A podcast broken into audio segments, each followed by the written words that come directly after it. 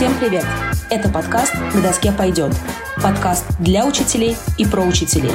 Меня зовут Надежда, я преподаватель и психолог. Мои гости – педагоги и им сочувствующие.